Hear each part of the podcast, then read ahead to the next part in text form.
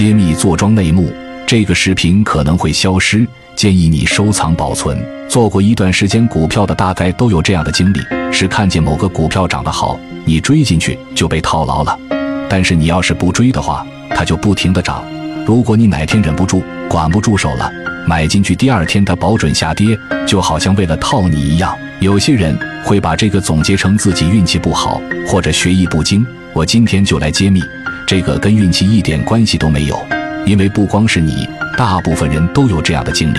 我曾经有幸接触过一个私募团队的 AI 软件项目，说简单点，就是电脑做庄软件项目。今天我就给大家揭秘它的原理。你们认为做庄是怎么做的？在十几年前做庄是要很多的操盘手，每人管十几个账号，即便老大电话通知买进卖出，操盘手负责执行。那个时候做庄效率是非常低的，所以散户很容易跟庄获利。但是现在，一个操盘手都不需要了，只需要一台电脑就可以同时操控几百上千个股票账户，程序会自动分析买进和卖出的数量，判断市场情绪，来实时做出买卖的操作，来进一步引导市场情绪。整个过程只需要很少的人工干预。因为我们看到一个股票交易明细的时候。我们很难去判断哪些是庄家的单，哪些是散户的单。但是至于做庄的系统来说，那是一目了然的，就相当于两个人在打牌，你的牌已经被对家看完了，而且他的计算速度比你还快几倍。当庄家运作一只股票的时候，往往会先进一点底仓，然后再拉升实盘。如果跟进的人多，卖出的人少，这个时候庄家就会卖出获利。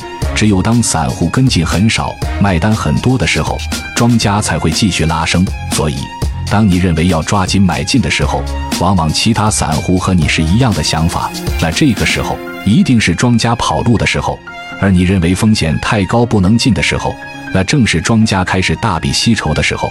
所以，有些人在资金量比较小时，可以很准的卡到庄家吸筹的点；但是，一旦他的资金量大了，就再也卡不住点了。因为资金小的时候，庄家不屑于吃你这块肉；但是当你是块肉的时候，再去做这件事情，那就无异于找死了。点赞收藏，下期我们聊一聊基金的潜规则。